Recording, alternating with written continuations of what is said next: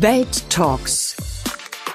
Hi, everybody. My name is Matthias Döpfner. I'm the CEO of Axel Springer, a European publisher from Berlin. More and more active these days in the United States, we own the Insider Group, Morning Brew, Politico, and it is my pleasure to talk today to Bari Weiss. Bari is a journalist born in Pittsburgh, studied at Columbia University. She used to work for the Israeli newspaper Haaretz, The Forward, The Wall Street Journal, and when she left the New York Times in 2020, she wrote a famous resignation letter. Hi, Bari. Great to have you. And I would like to talk to you about journalism today and freedom, freedom of expression, and future of democracy. Small topics. Why did you become a journalist? I became a journalist because I couldn't believe that you got to get paid to pursue your curiosity and that someone that wasn't an expert in anything but was curious about so many things could you know get to travel and talk to people. And um, in a way it was sort of monetizing the things that i naturally had curiosity and also a bit of chutzpah. That's funny because when I started as a freelancer at the age of 18, I was totally surprised that I would be paid for something that I was doing out of passion and to just investigate something and write uh, how I see things and get paid for it. What a privilege. Is that still a feeling that you have today or only the very early days? Oh no, I think it's actually only deepened, especially since now I'm, you know, building my own media company, as small as it may be, especially compared to Axel Springer. But the point is that, yeah, no, that that that hasn't gone away at all. Was there a kind of uh, special moment, an epiphany, which uh, told you that's what you should do, or that encouraged you to continue to be a journalist, or was it well, just? Growing up, I mean, my parents are in the carpet and furniture business. I didn't grow up in a family where anyone was a journalist. One of my parents' friends was, and I thought it was really curious and interesting. And so that was sort of my only encounter with it was probably this guest around our Shabbat dinner table and hearing about what he wrote about for the Pittsburgh Post Gazette.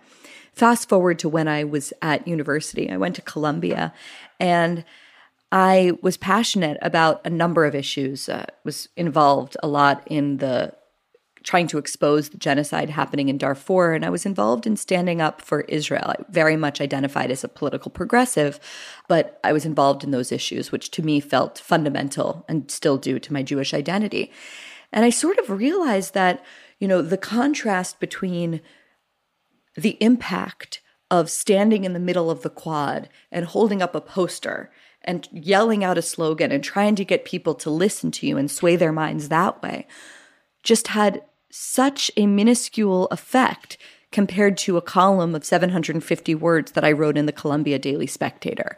And for me, that was the original epiphany moment of, mm. oh, wow, this is actually the way that you sway minds. And thinking also back to my own life, the things that got me to change my mind was almost never, you know, a march or a person, you know, carrying a, a placard. It was reading a polemical essay, or it was reading a book, or it was a deep conversation, or it was a, a documentary. It was it was things that I encountered mostly through writing, but also sometimes through a visual medium. And so that to me was the beginning of, oh, wow, here is a way for me to move the world in some small way that actually feels it's effective, if that makes sense. You mentioned that your parents were in the furniture business, Weiss House. Uh, was it nevertheless a politicized childhood, or was politics something that you discovered entirely for yourself? Oh, no, it was very much the context that I grew up in. My dad entered university as a Maoist and left as a neocon. Uh, he had Straussian professors at this little school he went to. So he was sort of a lifelong bleeding heart conservative, I would say. And my mom, a liberal. And so I grew up very much in a politically mixed home. And especially my dad, once he sort of became conservative, became in a loving way the black sheep of his family. So he was always, you know, calling his mother a communist, my grandmother, and they were always sort of lovingly uh, screaming and arguing at each other. So for me, you know, and this is just so foreign to me how much this has changed among the younger generation where it feels almost dangerous to be around people with different views. For me, it feels unbelievably stimulating and in fact feels like home. And that's very much what my wife and I pride ourselves on doing in our own home. So yeah, I was, I was always sort of talking about politics, but like anything when you're growing up, you don't really realize the context and the unique context that you have until you make your way in the world. And it was only as I made my way in the world that I realized, oh, wow, most people have parents that really agree with each other. And most people have families where they don't talk about politics all the time. And we very much did. You know, it's really a credit to the way that I grew up. I think that I'm comfortable disagreeing with people. And frankly, I think that makes me and I'm a much better editor than I am a writer, that makes me a very good op ed editor. I like strengthening and sharpening the argument of people that disagree with me. Would you consider yourself uh, conservative or would you consider yourself uh, in opposition to your conservative father? It's that's the question that I'm constantly getting right now because the world has changed so much and I feel like to be a conservative means you want to conserve liberalism. And if that's what a conservative is right now, I guess I am one. But I think of myself, and I've taken 100 million online polls. And if you just look down at the sort of list of issues, I'm consistently someone who is on the center or center left. But because what's at stake right now in America, and you'll tell me if this is the case in Germany, is not really policies per se. It's questions about the bedrock of liberalism. It's questions about sort of like the bedrock of liberal democracy. Well, yes, I am very much not with the radicals on the far right who say liberalism is dead. It's what got us to this juncture. Or with those on the left that say, you know, because the founding documents of my country were written by the hands of people that owned slaves, that they need to be torn down.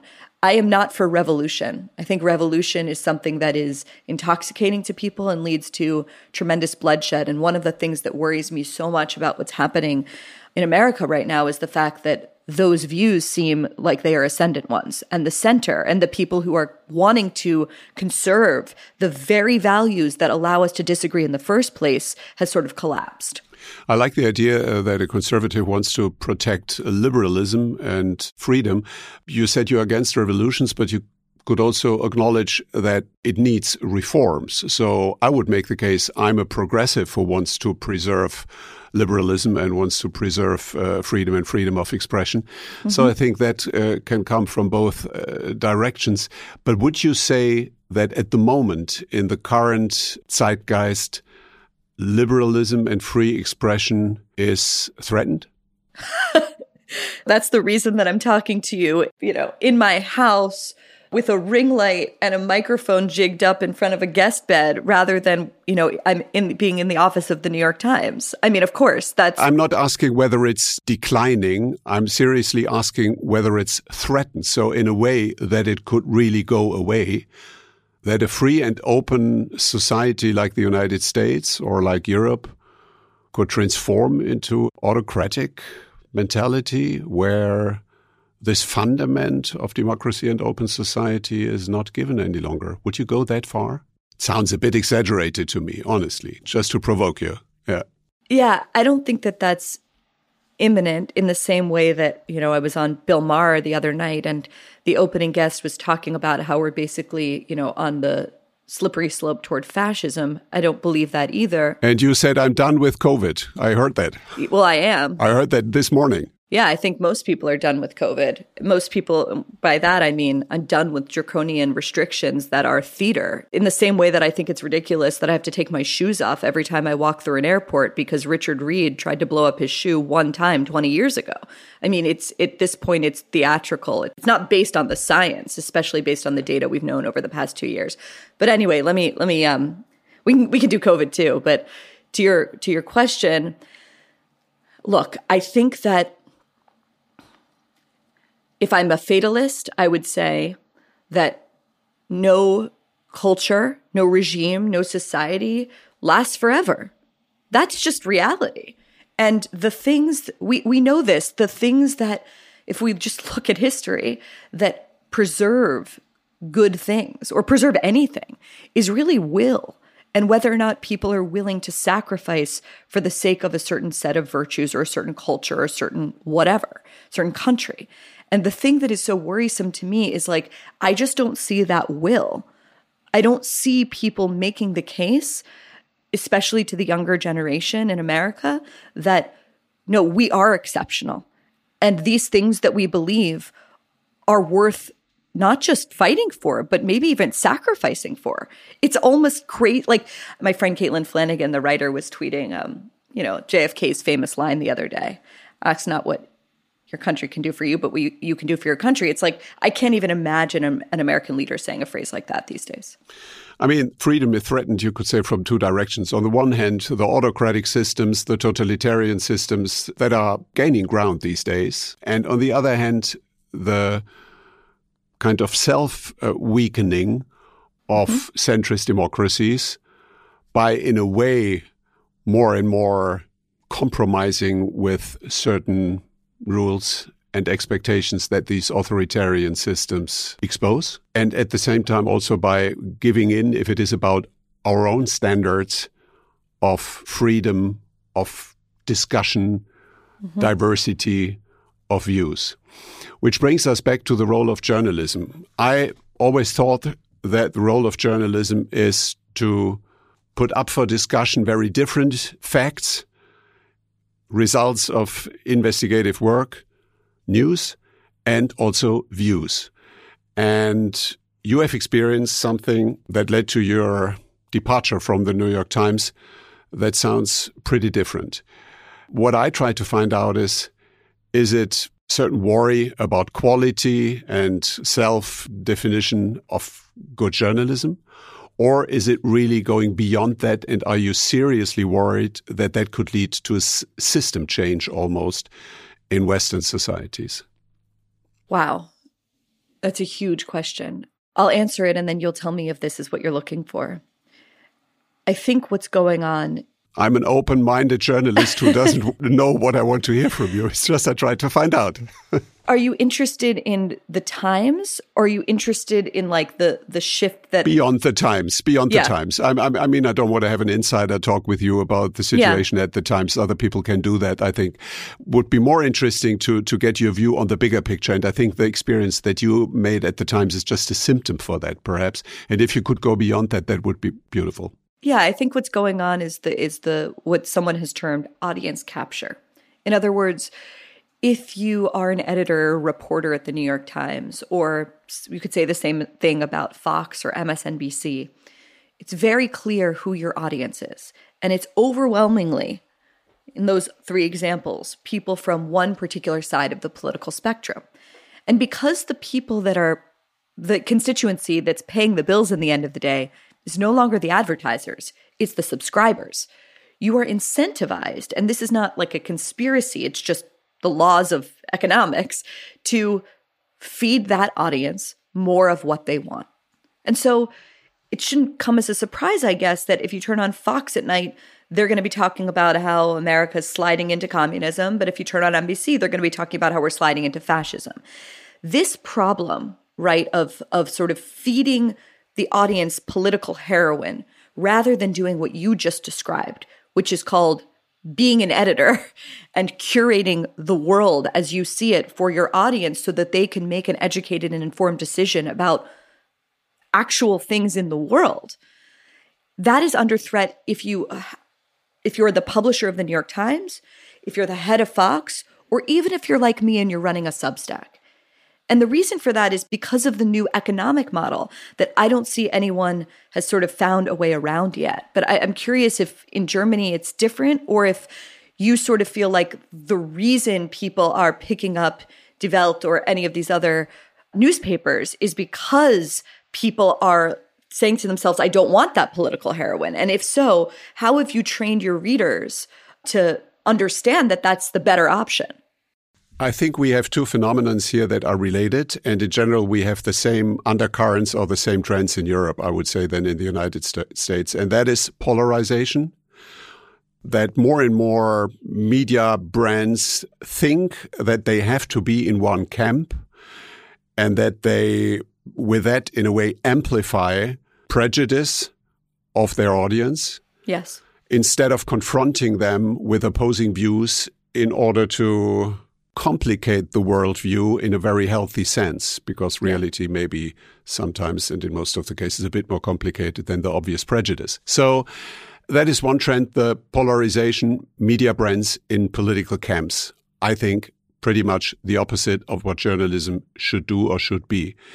And the other thing is, and that is almost a generational phenomenon that I observe, that more and more younger journalists don't draw a line, a clear line between journalism and activism.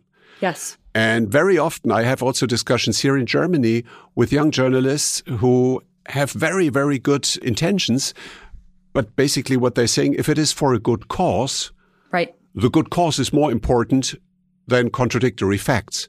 If it is for climate change, if it's against racism, if it is against the abusive forms of capitalism, then I should take the intention that's right. As a legitimacy for, yeah, ignoring certain facts that could weaken the theory.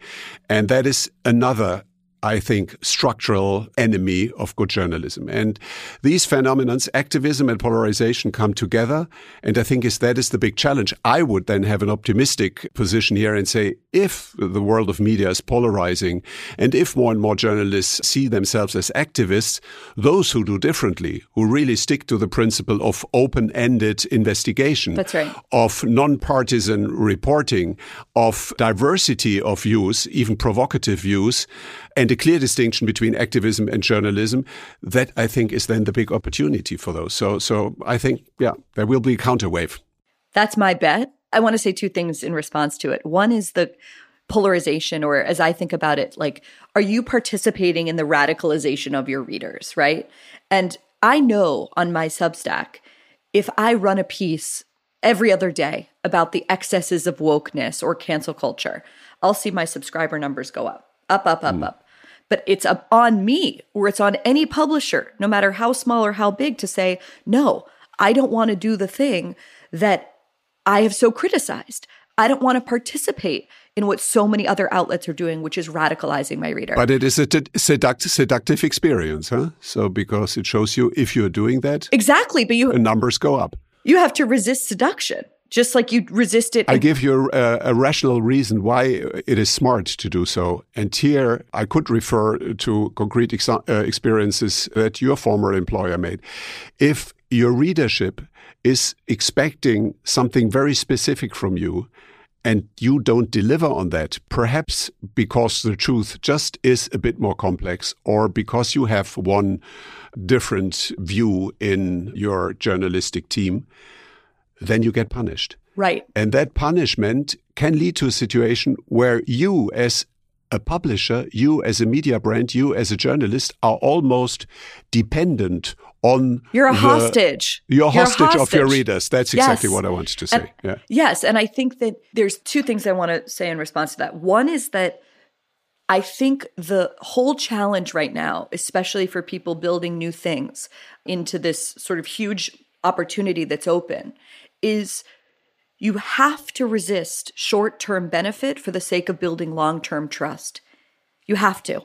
Because if you can build that long term trust, in the end, that's going to be so much more valuable than the spike in readers you get from running XYZ thing you know they'll expect. The other thing I was going to say regarding the way that young journalists fundamentally have a different understanding of what journalism's supposed to be about sort of are uncomfortable with stories that might encourage the alternative view or might down the line stoke some kind of nefariousness or bigotry or whatever their idea is. There was such a potent example where my wife, who has since left the Times, we met there. She, in the wake of the summer of 2020, went to Kenosha, Wisconsin, and she reported on the absolute destruction that had happened there and in so many other communities. And right, this was around the time, it feels like a million years ago, where you were only allowed to say that they were peaceful protests. You were not allowed to use the word riots. And the reaction on the part of the newspaper was let's not run this right now. Let's, even though all of the people she was reporting on were minorities, minority business owners, none of that mattered. What mattered was the maintenance of the narrative. And once your job as a journalist or an outlet becomes the maintenance of the narrative, you know that you are now in the business of marketing and PR for a cause. Do you see a trend in the United States too that I observe in Europe that more and more people are saying journalism has to be constructive? Journalism has to help that the, a project is uh, going to prevail, certain idea is going to prevail.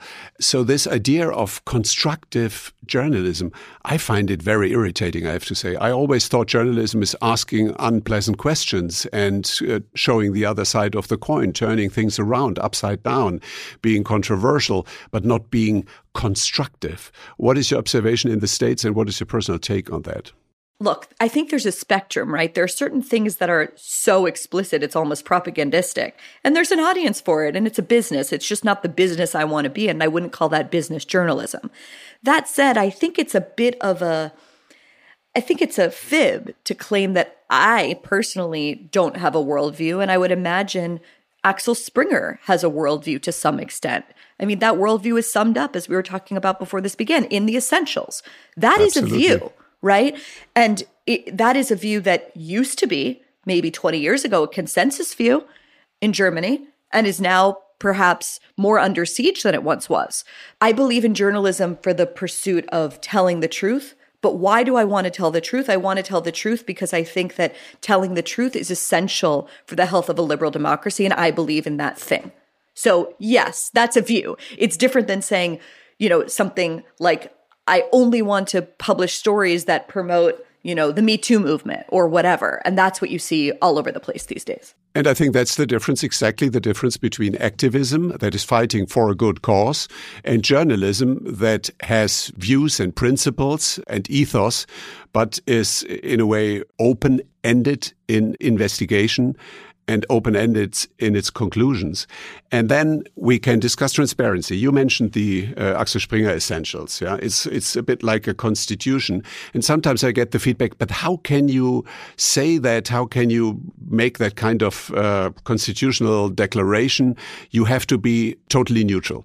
And here's my point. I think neutral journalism doesn't exist. That's already a lie to say there's neutral journalism because That's always right. human beings who are making decisions. That's why I think to be very transparent and say what are our fundamental values, which is in our case that we stand up for freedom, for the rule of law, for democracy, and that we support the Jewish people and the right of existence of the state of Israel, that we advocate the transatlantic alliance and we uphold principles of a free market economy, and that we reject political and religious extremism and all forms of racism and sexual discrimination. That is our constitution. Those are our values. But within that values, there's so much room to criticize the American government, to criticize the settlement policy in Israel, to criticize certain excesses of bad capitalism and so on.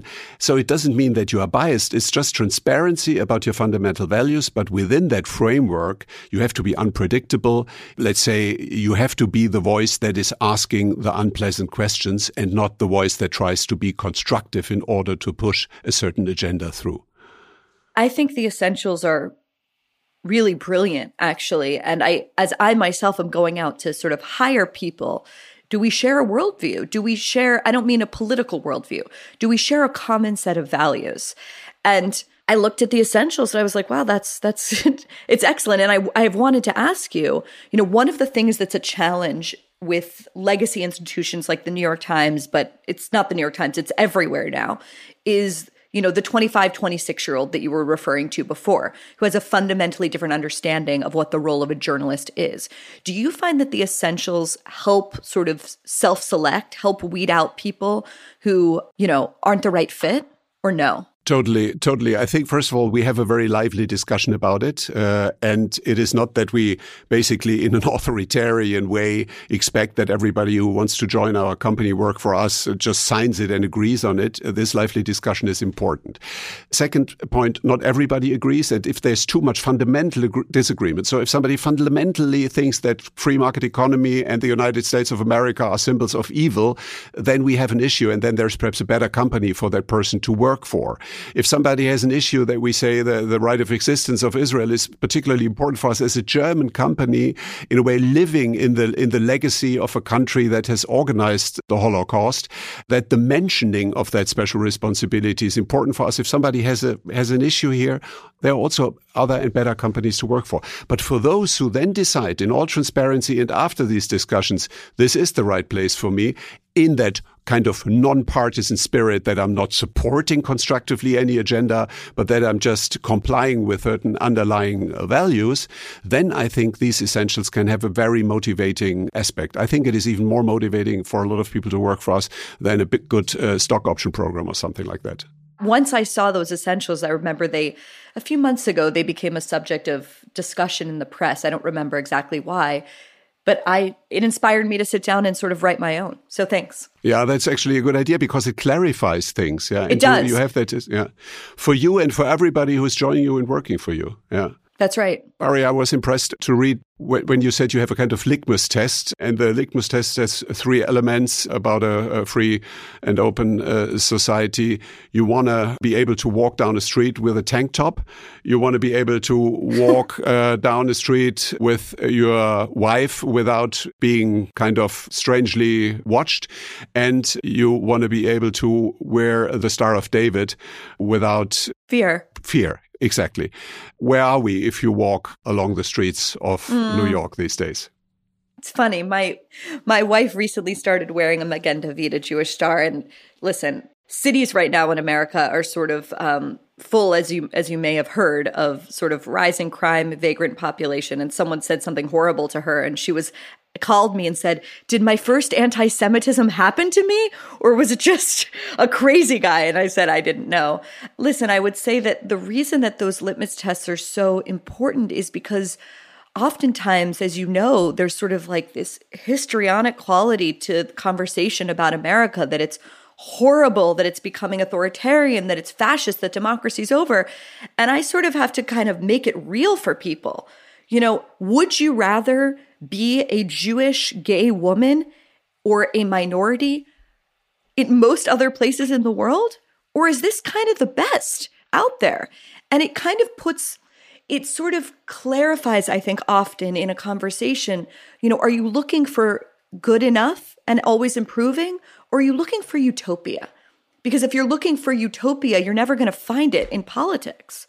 I totally agree. You know, my, my point would be it is a very good sign of a healthy society and healthy journalistic instincts to focus on the things that are not going well enough and the things that should be improved. And fierce criticism in that context is, I think, most welcome and absolutely needed. At the same time, we may not put things on the same level that are not comparable. And if I hear people saying, well, you know, the American, uh, the United States of America under this or that president, that's worse than Putin, or it's worse than Xi in China. They have a secret service. We have a secret service. They have nuclear bombs. We have nuclear bombs. Sorry, that is comparing the uncomparable. And we have to make a very clear distinction. We are living in a very unperfect democracy in Europe and in America, but this is so much better. And I really get up every morning to defend that than any autocratic system and any leader where there's no rule of law, where there's no freedom of expression, where fundamental human rights are not given. And let's not put that on the same comparison level. It is uncomparable. I could not agree with you more. And, and one of the subjects that we are writing about constantly, um, and that I'm just paying such close attention to, is this frankly despicable false moral equivalency that people are drawing mm-hmm. between China often and and the US and a kind of first of all a kind of grotesque veneration of the orderliness of China or what they've been able to accomplish. Well, sure.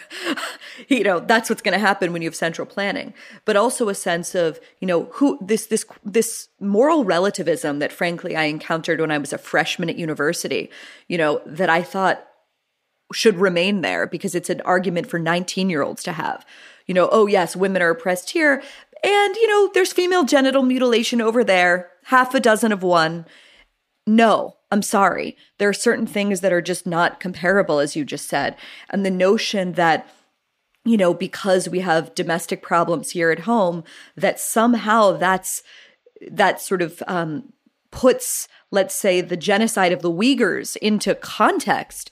It's it's reprehensible, and the extent to which that view has become normalized among business, tech, and sometimes even political elites in this country is really alarming to me. I could not agree more. And it is, I think, incredibly important, particularly these days, because what we see in the Middle East, what we see in China, what we see in Russia, uh, which is very concrete, particularly to European these days, given the situation in Ukraine, that shows us what the consequence of that relativism is. And people then are saying, well, I don't want to engage. You know, uh, we have also some imperfect elements on our side. That's not the point. I rather live in a non perfect democracy and be able to criticize it every day than living in a perfect dictatorship where it looks better because nobody is allowed to criticize. Well, if you take the Middle East conflict, Israel is not a role model if it is about human rights and so on. I don't know. You know, if in Israel a president is sexually harassing a staff member, he ends up in jail. If in one of his neighbor countries the president is raping a woman and she accuses him to have done that, she is getting stoned. She is getting stoned. That is the difference. Yeah. Okay, I think we agree on that. So perhaps let's let's really briefly move to uh, to to COVID. I was impressed by by your kind of very emotional statement. I'm done with COVID, and you criticized some inconsistencies. I would like to go back to journalism. How did journalism develop during the pandemic? What is your assessment here? I've been thinking a lot about that recently, and I sometimes wonder if we hadn't sort of all gone into our holes or our homes rather and been only interacting with our peers through the screen that we're talking through right now, I wonder if really any of the past two years would have happened. In other words, when you're in a newsroom with someone, and this is a comment also just about online life versus IRL life, you know, and you're bumping up against people who disagree with you, you're still forced to contend with the fact that that's a human being in front of you. And I do think that only interacting, we used a platform called Slack, but you know, it could be GChat or anything. When you're only interacting with people through that medium or Twitter, it's very easy to sort of dehumanize people that you disagree with. And I think part of the reason that there was just such a uh, contentious few years is because of work from home. It was because of the fact that people were no longer forced to go into a newsroom and look at their peers in the eye and maybe have a drink at the end of the day. And so, as much as journalism in certain ways is a solitary profession, I do think that it's essential to kind of interact with people, especially if you're trying to build the kind of newsroom or company that you and I have been talking about, where you can disagree with your peers and it can be okay. The other thing that I think happened, and this is this is not just to do with journalism, it's to do with the country, and maybe Germany is different, the division between sort of like the Amazon coalition and the people that can order their stuff and be inside the laptop class, as we've been called. And I'm absolutely part of that group. And the people who deliver your stuff in the rain or in the snow, the people that build the cardboard boxes to get it to you, that division has become a chasm in this country. And I do think that there is a major issue with the laptop class being profoundly out of touch with the people that are not in that class and what the past two years have been like for them. And one of the things that I've prided myself on, and we're about to do some more stories about it, um, is really talking to the parents of, for example, public school children who have had to be home, let's say, with four siblings in a house, sharing one tablet over the past two years and the catastrophe, the moral catastrophe that it has been for those kids. It is one thing if you are able, if your parents work from home at a laptop and you're able to afford to send your kids into a special pod or private school. But what if you're not? And I that's what I was trying to bring out on the Bill Maher show and in general is what has the cost been to those kind of families?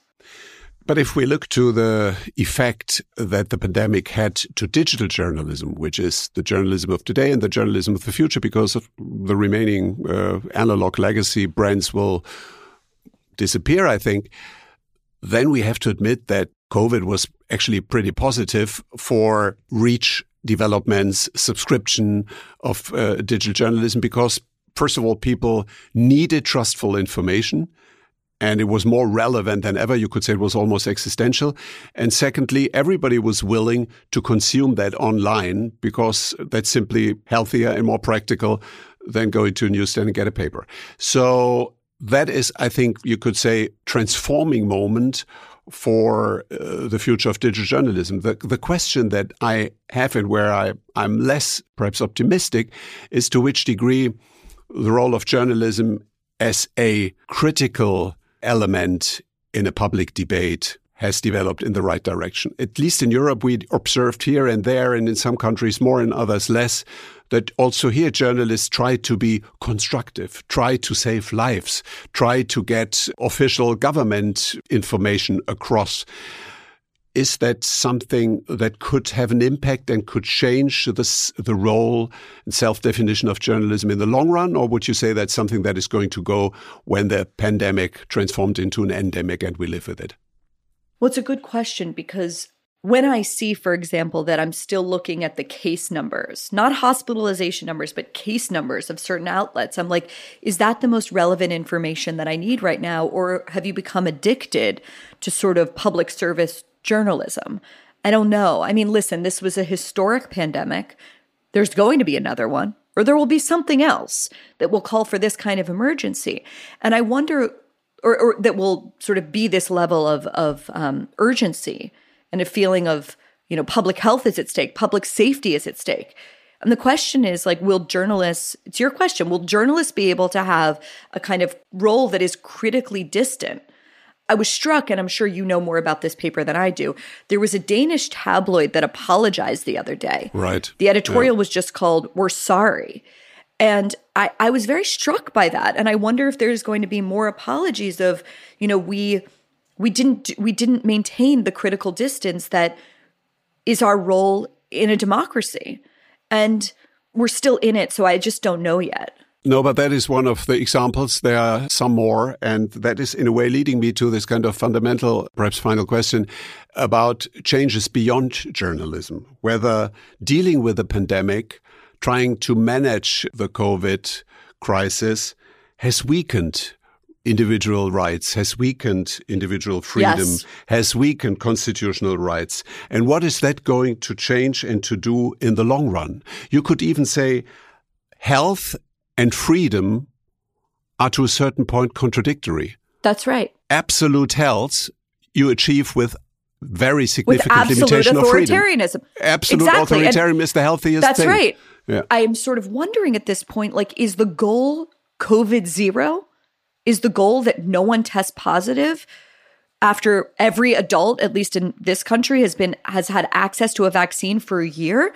The thing that has and I, I'm going to write a piece about this. I haven't found a way yet. Naively, and this is, I think, one of the main things that has shifted for me during this pandemic. I thought human beings loved freedom over safety. And I am increasingly aware of the fact that no, no, most people really, really are comfortable with what to my mind are incredibly draconian and authoritarian measures for the sake of safety. And they are willing to go along with the herd in a way that I find alarming. That's been my big revelation over the past two years is why are more people not disturbed by the idea of having to, you know, and by the way, I'm I'm compliant. I'm someone that's gone along with all of it because I don't want to, you know, I know someone's just doing their job at a restaurant. I don't know. There's a there's a way in which we've sort of slept walked into this new reality with not a lot of resistance. Do, do you do you am I do I sound crazy when I say that? No, unfortunately not. I have to say that that what you have just said is uh, quite a scary concluding remark of our conversation, and uh, I I see the danger that the the priority of safety could be the winner of the pandemic and the big sacrifice of our societies would be freedom. That is what you have described as your biggest fear. I share that fear, but Bari, I have to tell you, I really wish that your fear or our fear is entirely wrong. And perhaps good journalism can help that this dystopian vision is not coming true. I'll, I'll add one thing, which is one of the things I think is so important, especially as people have been sort of isolated from one another. You have a sense of, as I just asked you, do I sound crazy? That's the question that a lot of people are asking themselves. When their views are not reflected in the mainstream, they're thinking to themselves, Am I crazy? Am I alone in this?